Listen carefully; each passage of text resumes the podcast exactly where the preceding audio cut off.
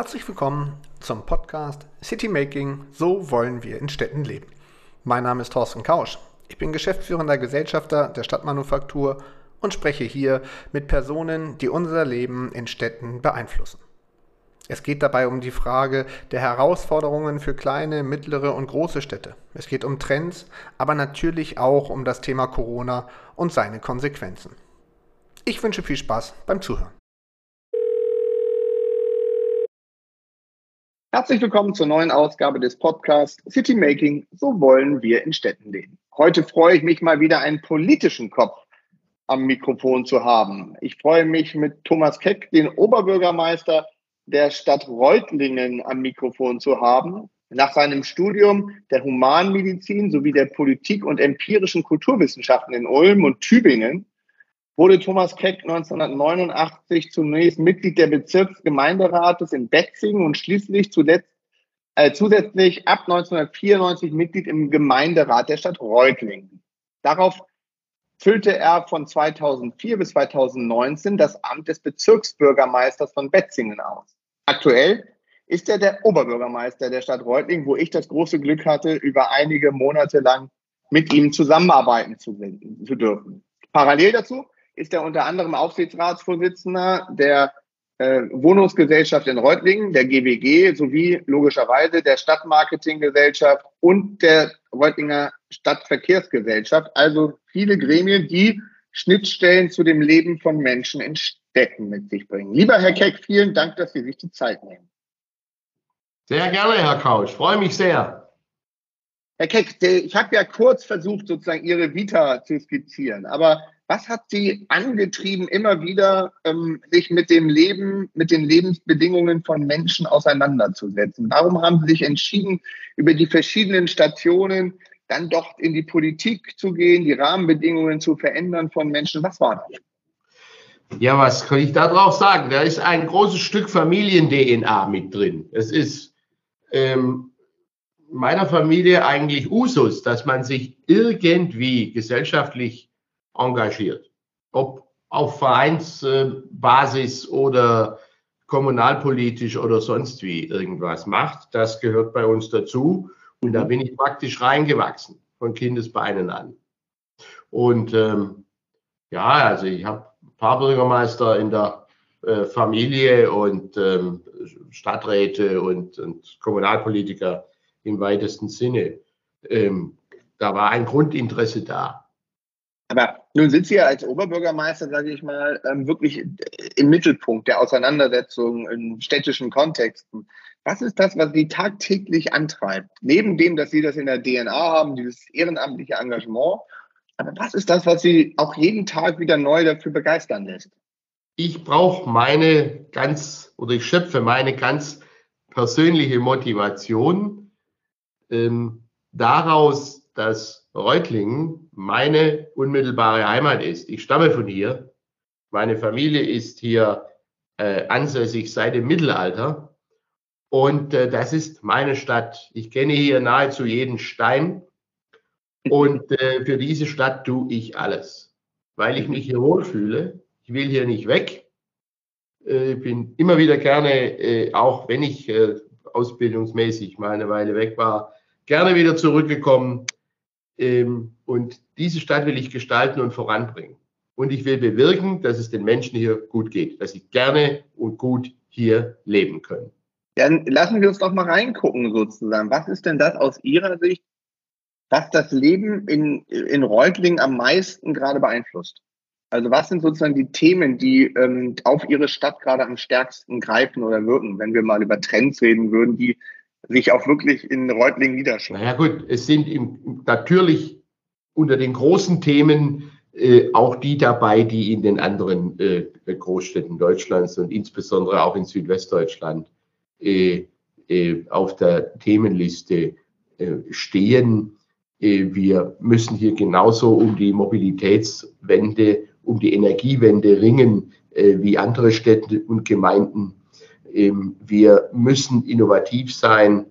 Wir bemühen uns ja, fast noch mehr als andere, weil wir in finanzieller Not sind, um Innovationen, um Industrie 4.0, um KI, äh, um die Ansiedlung von Industrie und Gewerbe, denn wir haben ein, ein äh, katastrophal niedriges Gewerbesteueraufkommen. Vielleicht kann ich das nachher noch erläutern, warum das so ist. Ähm, das, sind, das sind große Themen, an denen ich dran bin. Und dann äh, natürlich auch das Wohnraumproblem. Wir haben eine gigantische Wohnungsnot. Hier gibt es immer noch die guten Arbeitsplätze. Wir haben einen hohen Zuzugsdruck.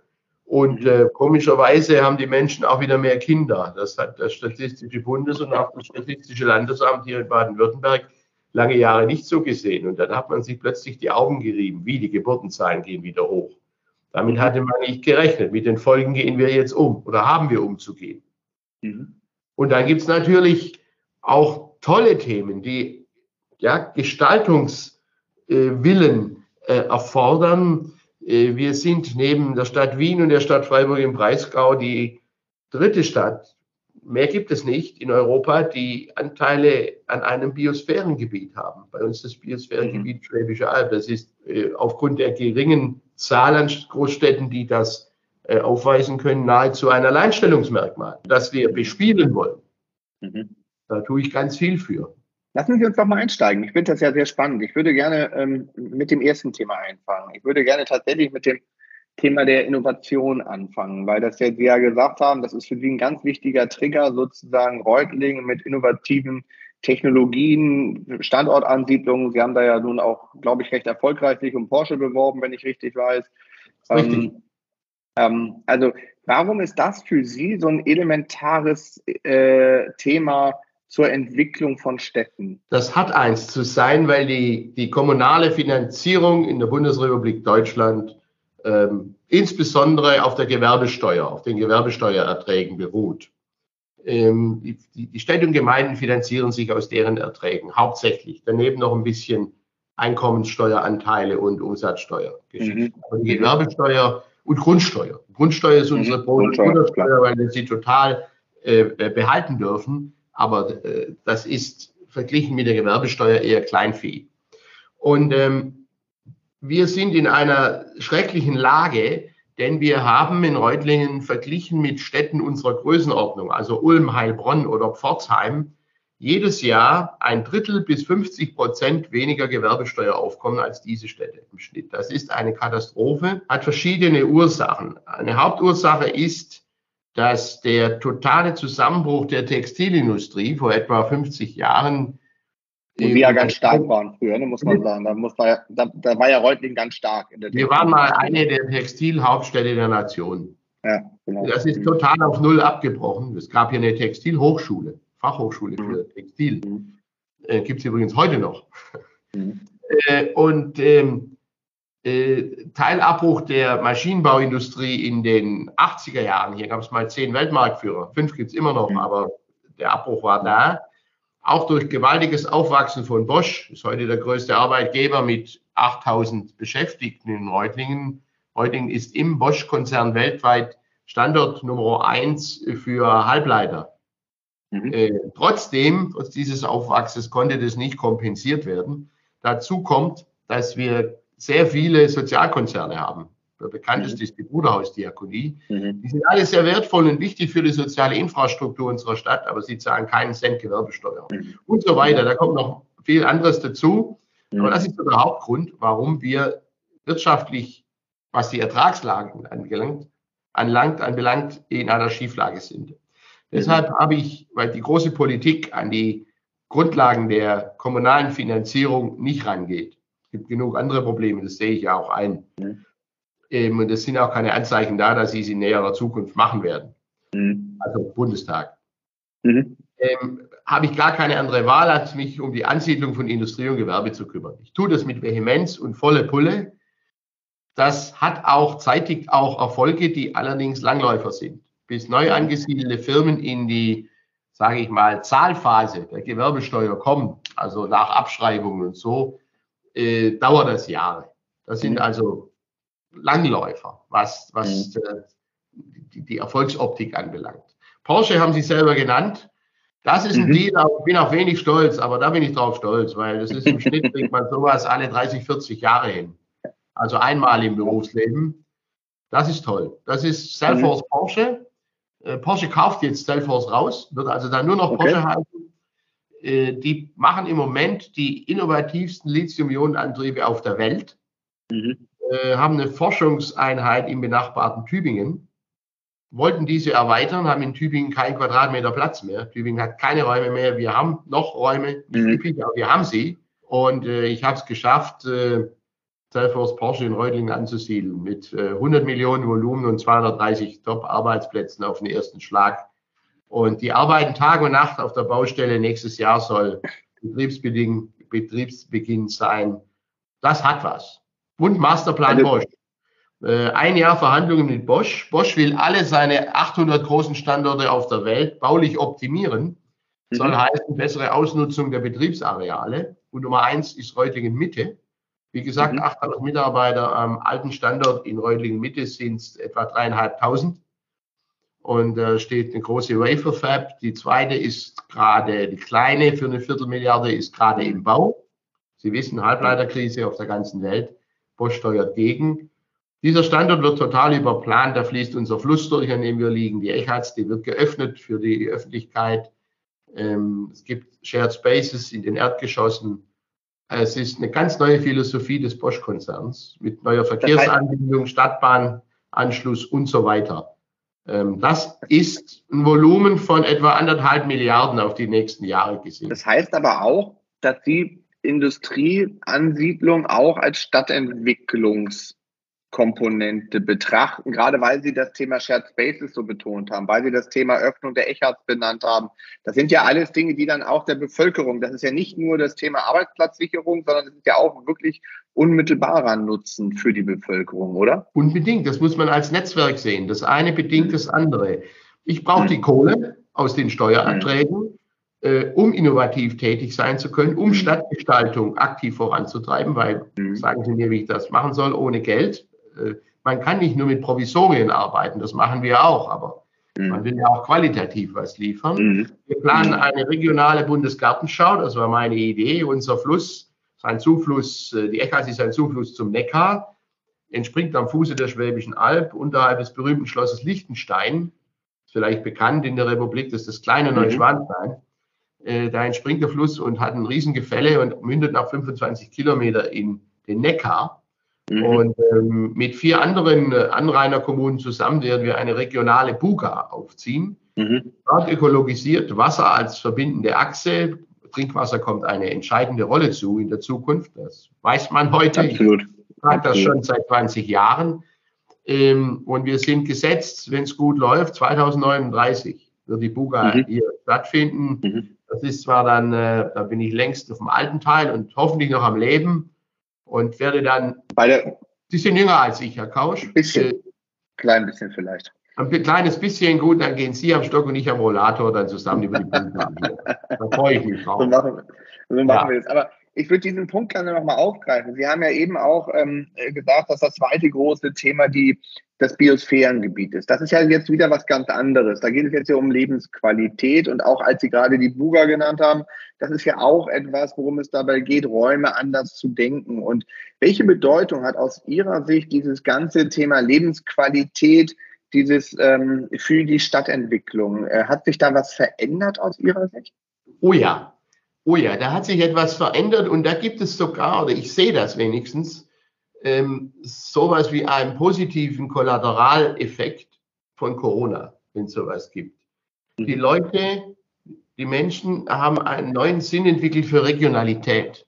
Ähm, nicht nur was Lebensmittel aus der Region anbelangt, überhaupt Produkte und für den Wert einer intakten, naturnahen Umgebung. Das hat einen neuen Wert in der Gesellschaft. Mhm. Und der ist noch am Wachsen. Das kann man mhm. überall entdecken. Und deshalb ist es wunderbar, dass wir vor zehn Jahren äh, Mitglied dieses Biosphären, des damals neu gebildeten Biosphärengebiets Schwäbische Alb geworden sind. Und wir werden jetzt den, den Punkt Urbanität, der auch ins Biosphärengebiet gehört. Biosphäre ist nicht nur Naturschutzgebiet, es hat ja drei, drei äh, Zonen. Die, die Kernzone, in der harter Naturschutz stattfindet, die Pflegezone mit Einschränkungen und die große mhm. Entwicklungszone, in der alles möglich ist. Wir bilden die Urbanität äh, ab. Das ist in diesem mhm. Biosphärengebiet bisher noch nicht der Fall. Mhm. Da sehe ich die Rolle von Reutlingen. Da haben wir ganz viel zu bieten. Insofern, das passt wunderbar auch in die Zeit. Der Bedarf ist da, äh, da wächst noch was. Und da kommt uns ganz viel entgegen, auch die hervorragende Lage unserer Stadt am Steilabfall, äh, mhm. unterhalb äh, des Steilabfalls des sogenannten Albtraufes der Schwäbischen Alb. Man merkt sozusagen, Sie sind mittendrin sozusagen in Ihren Themen. Ja. Das ist ja das Spannende dabei. Ähm, no, Nochmal zu diesem Thema, wenn Sie sagen, wir bilden die Urbanität ab. Welche Bedeutung hat denn das Thema Urbanität jetzt nicht nur für die Biosphäre, sondern auch für das Lebensgefühl ähm, der Menschen in, in, in Quartieren, in Reutlingen, äh, in Großstädten wie Reutlingen und so? Ist das sozusagen auch noch etwas, wo Sie sagen, da müssen wir uns auch viel mehr mit auseinandersetzen. Also Sie haben jetzt ja gerade gesagt, es gab einen schönen Corona-Effekt, äh, also wenn man überhaupt von schönen Corona-Effekten redet, ja, ja. bei aller Zurückgängigkeit. Aber ähm, dieses Bewusstsein, das nehme ich ja auch wahr. Und da ist Urbanität ja, glaube ich, ein ganz wichtiger Faktor. Das kommt Ihnen dann ja zugute. Unbedingt. Die, die Menschen wollen qualitativ gut wohnen in einer ansprechenden Umgebung mit möglichst fußläufigen Verbindungen zu allem, was sie brauchen. Und da meine ich jetzt nicht nur den Lebensmittler, mhm. äh, sondern da meine ich auch das kulturelle Angebot. Mhm entweder zu Fuß oder mit dem ÖPNV locker erreichbar sein sollte. Mhm. Ähm, man will gut wohnen in begrünten, äh, lichten, hellen und äh, gut durchlüfteten Quartieren, Wohnquartieren. Mhm. Und das alles zusammen kann man, sollte man anstreben, das fordern die Leute, das will der Bürger, die Bürgerin. Und äh, das kann man natürlich nur in unterschiedlichen ähm, Stärken durchsetzen. Ja. Klar, das gibt es nicht voll, das volle Programm. Mhm. Nirgends, das gibt ja. nirgends. Auch nicht, auch nicht in den Beständen natürlich. Dagegen müssen wir, sind wir gehalten, weniger Fläche zu verbrauchen. Also wir, werden, wir müssen enger bauen. Die Grundrisse werden kleiner werden. Es geht auch ums mhm. Geld, ist ganz klar. Wenn Sie sich angucken, was der Stück, was der äh, umbaute Raummeter heute äh, kostet oder an Kosten generiert, das ist der helle mhm. Wahnsinn. Mhm. Insofern sind es auch gegenläufige Geschichten und das muss man intelligent lösen. Mhm. Äh, keine ja. einfache Aufgabe, aber da muss man ran. Da kommt ja Ihre Rolle sozusagen äh, als Aufsichtsratsvorsitzender der GWG ja nochmal ähm, auch mit rein. Ne? Da sozusagen diese Themen tatsächlich in einer eigenen Wohnungsgesellschaft ähm, für Reutling auch begleiten zu können. Ähm, was ist denn da sozusagen für Sie das, was momentan das Wohnen verändert? Was sind die Anforderungen, wo Sie sagen, da müssen wir über unsere Einflüsse, die wir über die Wohnungsgesellschaft haben, auch als Oberbürgermeister, als politischer Kopf sozusagen einer Stadt auch Akzente setzen. Bei den derzeitigen Rahmenbedingungen im Wohnungsbau wird Wohnungsbau sehr, sehr schwierig. Äh, für den äh, privaten Investor fast unmöglich im Moment. Äh, für eine kommunale Wohnungsgesellschaft und für Gebilde wie Stiftungen mit großen Kapitalreserven im Hintergrund eher noch möglich. Mhm. Das sind wohl die beiden äh, Institutionen oder Gruppen, die am ersten unter den derzeitigen Rahmenbedingungen noch Wohnungsbau mhm. in einer messbaren Stückzahl in einer Stadt leisten können. Die kommunalen unter Quersubventionierung, also aus dem mhm. Vermögen, wenn sie welches haben, oder im Vorgriff auf äh, noch zu erwartende Förderungen. In Baden-Württemberg äh, um das einzuschieben, ist das laufende Wohnraumförderungsprogramm dieses Jahres mit um die 460 Millionen äh, überzeichnet. Mhm. Aber das nächste, wir haben Doppelhaushalt, kommt mit über 550 Millionen im nächsten Jahr. Man muss jetzt tätig werden mhm. und bereits das nächste Jahr anmelden. Ähm, wir haben eine sehr reiche kommunale Wohnungsgesellschaft, die ein Eigenkapital äh, eine Eigenkapitalquote hat um die 80 Prozent. Im Schnitt haben kommunale Wohnungsgesellschaften in Deutschland eine Eigenkapitalquote zwischen 15 und 25 Prozent. Also bei uns ist was da. Trotzdem bin ich sehr, sage das ganz offen, äh, Herr Kau, ich bin sehr unzufrieden. Äh, Sie bauen mhm. im Moment fast nichts.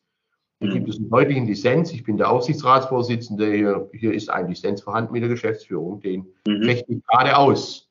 Mhm. Und fichte auch der Aufsichtsrat gerade aus. Mhm. Äh, wir müssen bauen und wir werden es auch tun. Denn mhm. so sehr schön es ist, auch äh, Industrie anzusiedeln erfolgreich, die Leute, die da kommen, die können sich, das sind Spezialisten, das sind hochrangige Arbeitsplätze, die können sich in der Republik aussuchen, wo sie hingehen, wo sie arbeiten ja. wollen. Ja. Und da müssen die Rahmenbedingungen passen. Und das ist nicht mhm. nur äh, Kinderbetreuung und Schule, das ist auch Freizeitangebot und elementar Wohnen. Die wollen adäquat mhm. wohnen. Also müssen wir bauen. Mhm. Da beißt die Maus keinen Faden ab. Mhm. Also da müssen wir noch deutlich Gas geben. Ich glaube, wir können es und ich bin dran. Und was sind so die äh, Veränderungen sozusagen in dem, in dem Kontext von Quartieren und Wohnen? Worauf legen denn die Leute besonderen Wert? Warum ist dieses Thema Identitätsraum als, als Wohnungsort sozusagen, warum nimmt das so viel, so viel an Dynamik zu, wie ich das wahrnehme? Ähm, ist das auch etwas, was Sie sozusagen in Ihren Tätigkeiten erleben? Sie haben das vorhin ja kurz gesagt, ne? diese Thematik, man will sich wohlfühlen, dieser regionale Raum spielt eine Rolle. Wie, wie ist da sozusagen Ihr, Ihr Erlebnis und beziehungsweise wie sagten Sie selber, ne, wie steuern Sie das auch in die GBG dann ein, um da tatsächlich auch Ihre Überlegung auch umsetzen zu können? Die Gesellschaft ist im permanenten Wandel. Im Moment ist zu beobachten, das hat durch Corona noch einen ganz unerhörten Drive erfahren, ist zum Beispiel Homeoffice. Mhm. Zunehmende Zahl von Menschen wird auch in Zukunft von zu Hause aus arbeiten. Mhm. Das bringt neue Anforderungen an Wohnraum mit sich.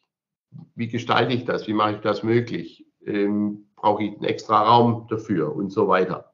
Ähm, aber man wird sich auch mehr zu Hause aufhalten. Man hat eine ganz andere Anforderung dann an die eigenen vier Wände. Mhm. Und das, was ich vorher schon sagte, dann auch das soziale Miteinander äh, verändert sich dadurch in einem Quartier, also in mhm. einem Stadtbezirk, in einem Wohnquartier. Man kann sagen, was ist das? Was ist ein Quartier? Mhm. Nicht ganz einfach zu beantworten, ist vielschichtig. Mhm. Ähm, Klar. Kann, kann baulich bedingt sein, äh, in einem bestimmten Architekturstil, mehrere Blöcke, kann ein Quartier bilden, kann auch, kann auch eine natürliche Grenze sein durch einen Fluss oder, oder ein Waldstück oder irgendwas. Mhm. Das Quartier, ein Quartier mhm. entsteht. Ich würde, äh, äh, ich würde da einmal kurz dazwischen, ich würde da gerne einmal zwischengehen, gar nicht ganz kurz da, weil Sie haben ja diese Thematik gerade mit dem Thema Homeoffice ähm, äh, genannt. Ist es denn tatsächlich so, dass die, ich glaube ja auch, dass das flexible Arbeiten zunimmt, aber ist es denn so, dass die Leute wirklich alle von zu Hause aus arbeiten wollen? Und manche können sich ja gar nicht den extra Raum leisten, ähm, äh, sage ich mal jetzt. Äh, äh, in, in, dem eigenen, in der eigenen Wohnung. Ist es nicht vielmehr so, dass man sich auch Gedanken darüber machen muss, wo kann ich Räume kreieren? Ich sag mal, das Thema Coworking Spaces in Quartieren zu entwickeln, ähm, um äh, auch denen eine Chance zu bieten, sozusagen nicht in der, in der eigenen Küche sitzend arbeiten zu müssen, sondern faktisch sozusagen auch äh, da eine Alternative zu haben. Und ist das dann nicht, wenn ich noch einen Schritt weitergehen darf, auch eine Chance, die Leute länger in Reutlingen zu halten, die dann vielleicht sonst zum Arbeiten häufiger nach Stuttgart fahren müssten, wenn ich auch solche Angebote äh, äh, vorhalten würde, dass die sozusagen auch ihre Mobilität wiederum ähm, äh, minimieren können. Volltreffer, sind Sie ganz, ganz äh, 100 Prozent im Ziel. In der Tat ist es das. Wenn Sie äh, in einer amerikanischen Großstadt, nimm, nimm mal New York, wenn Sie da durchlaufen, gucken wir da in den Kaffee sitzt, da hocken die Leute mit dem Laptop im Café, die sind klimatisiert und die arbeiten. Coworking Spaces, äh, muss jetzt nicht das Kaffee sein, aber das, das ist ja. in der Tat, nicht jeder wird auch in Zukunft zu Hause einen ordentlichen Arbeitsplatz einrichten können, weil, mhm. weil die Räume zu eng sind. Das müssen wir schaffen. Das müssen wir schaffen. Da sind wir in einer Stadt mit 116.000 Einwohnern. Ähm, da müssen wir noch viel leisten. Also nochmal, wir haben Bestandsquartiere, neue Quartiere auszuweisen ist äh, schwierig. Wir müssen den Flächenverbrauch achten. Da sind wir gehalten und das ist auch äh, absolut notwendig mit einer äh, guten Nachhaltigkeitsstrategie. Ähm, aber das muss es geben. Absolut. Mhm. D'accord. D'accord. Es wird nicht jeder und jede äh, im Homeoffice arbeiten können und auch nicht wollen. Das ist auch nicht notwendig. Zum einen gibt es Tätigkeiten, die sich von Grund auf nicht dafür eignen. Und äh, zum anderen ähm, ja, ist es, kann man nicht alles nach Hause verlagern, ist nicht sinnvoll. Muss auch noch. Und die Trennung ist ja manchmal auch ganz hilfreich, ne? wenn man sagt, ich habe einen Arbeitsplatz und ich habe einen, einen Zuhause, das hat ja auch sehr viel damit zu tun, dass ich mal loslassen kann und mich um andere Dinge kümmern kann. Ich glaube, das ist ja auch eine, eine menschliche Komponente. Ähm, In dem Zusammenhang finde ich aber wichtig die Frage nochmal, Sie sind ja als Reutling eingebettet, Sie haben das gerade genannt am Beispiel des Biosphärengebietes. Sie haben ihre, in Ihrer eigenen Vita bündelt sich das Thema Tübingen. Ähm, ähm, Sie haben sozusagen verschiedene äh, Ortsteile. Diese Kombination aus Stadt-Umland-Beziehung für die Lebensqualität, für die Attraktivität jetzt auch bezogen auf, auf Reutling. Wie würden Sie das einschätzen? Ist das das eine Stärke? Ist das ein Risiko, weil vielleicht da das Thema Mobilität sich anders, ähm, andere Anforderungen stellt, ähm, der Erreichbarkeit, der Konnektivität, des Miteinanderdenkens, der Wettbewerbssituation zwischen Städten? Wie, wie gucken Sie auf solche Beziehungsgeflechte? Ich halte es für eine Stärke, dass wir diese vielschichtigen Siedlungsbilder haben, dass wir die große Stadt mit der Kernstadt der Altstadt haben und dass wir die zwölf Stadtbezirke drumherum haben, die ganz unterschiedlich strukturiert sind. Vom total verstädteten Stadtbezirk Betzingen mit anderthalbtausend Einwohner bis zum kleinen Bronnweiler oder Reicheneck mit um die tausend Einwohner, ja. wo es auch noch Landwirtschaft gibt und, äh, ja. noch Milchkühe rumlaufen. Sag ich überspitze es jetzt mal. Hm. Äh, ganz verschieden. Wir werden, wir begegnen dem, indem wir eine Stadtbahn aufbauen, das, das Bussystem reformieren, haben wir schon getan, kam dann Corona, alles runtergefahren, wird jetzt wieder hochgefahren. Ähm, einen leistungsfähigen ÖPNV also aufbauen. Wir fördern die Radwegebeziehungen, auch Radschnellwege in der Region. Ein großer kommt aus dem Bereich äh, Rottweil über, über Tübingen mhm. zu uns und geht dann, geht dann weiter Richtung, Richtung Stuttgart. Also da, da ist ganz viel im Busch und ganz viel in der Mache. Mhm. Wir sind da dran. Äh, ich sehe es als Stärke, diese Vielschichtigkeit der Möglichkeiten, die wir haben. Lebensverhältnisse am Fuße der Alp, in fünf Minuten bist du im Grünen. Die Vereinsstruktur in der Stadt, mhm. vor allem in den Vororten. Da gibt es mhm. In einem Ort ja, 35, 40 Vereine. Mhm. Sportvereine, Musikvereine, das, das, da ist unheimlich was los. Mhm. Ganz wichtig, ganz wichtig äh, für die Gesellschaft in den Orten, in der Stadt, für die Stadtgesellschaft. Wir fördern das, wo wir können. Ja, ich weiß nicht, Gefahren hat es auch. Gefahren gibt es auch, klar. Ähm, es, du darfst nie stillstehen. Es, man muss mit der Zeit gehen, man muss Neues zulassen. Die sehen es an den, an den klassischen Gesangsvereinen. Die gehen alle, die gehen alle über den Jordan, weil ja. äh, das nicht mehr gesellschaftlich so ankommt, nur noch in einem kleinen ja. Teil. Da gehört frischer Geist rein, da muss man was tun, sonst sterben diese Vereine. Muss man, muss man nicht auch im Zusammenspiel, auch sage ich mal jetzt äh, geopolitisch, äh, wenn man mal sozusagen über Kooperationen mit anderen Städten nachdenkt, muss man nicht da auch neue Wege gehen? Ist diese Wettbewerbssituation wirklich noch State of the Art? Also ich verstehe die Auseinandersetzung natürlich. Ähm, jeder will sich, will das Beste für seine Stadt, aber ist es nicht auch manchmal sinnvoll, sich kompetitiv sozusagen zu betrachten und zu sagen, was kann ich eigentlich ergänzend dazu nutzen, wenn ich so nah an Tübingen liege oder wenn ich so nah an äh, anderen Standorten bin wie Stuttgart. Also kann ich nicht eher durch die Stärken der anderen profitieren, anstatt alles selber bei mir errichten zu müssen? Gibt es da nicht noch viel Handlungsbedarf auch zwischen den Städten, um mehr in ein Miteinander zu kommen? Unter Gesichtspunkten der Wirtschaftlichkeit und vor allem auch der Nachhaltigkeit ähm, ist es eigentlich nicht mehr darstellbar, irgendwie in Kirchturmspolitik zu machen. Das geht nicht mehr. Mhm. Das ist schon jetzt grenzwertig und wird in der Zukunft gar nicht mehr gehen, auch weil wir die mhm. Ressourcen gar nicht dafür haben. Ähm, besonders äh, auffällig ist das gerade bei uns hier am Tübingen angesprochen. Reutlingen und Tübingen trennen 15 Kilometer, die durch eine vierspurige Straße und die Bahn äh, überbrückt werden, in Zukunft auch die Stadtbahn dann. Ähm, wir müssen sehr viel enger zusammenarbeiten. Hier sind Synergien da.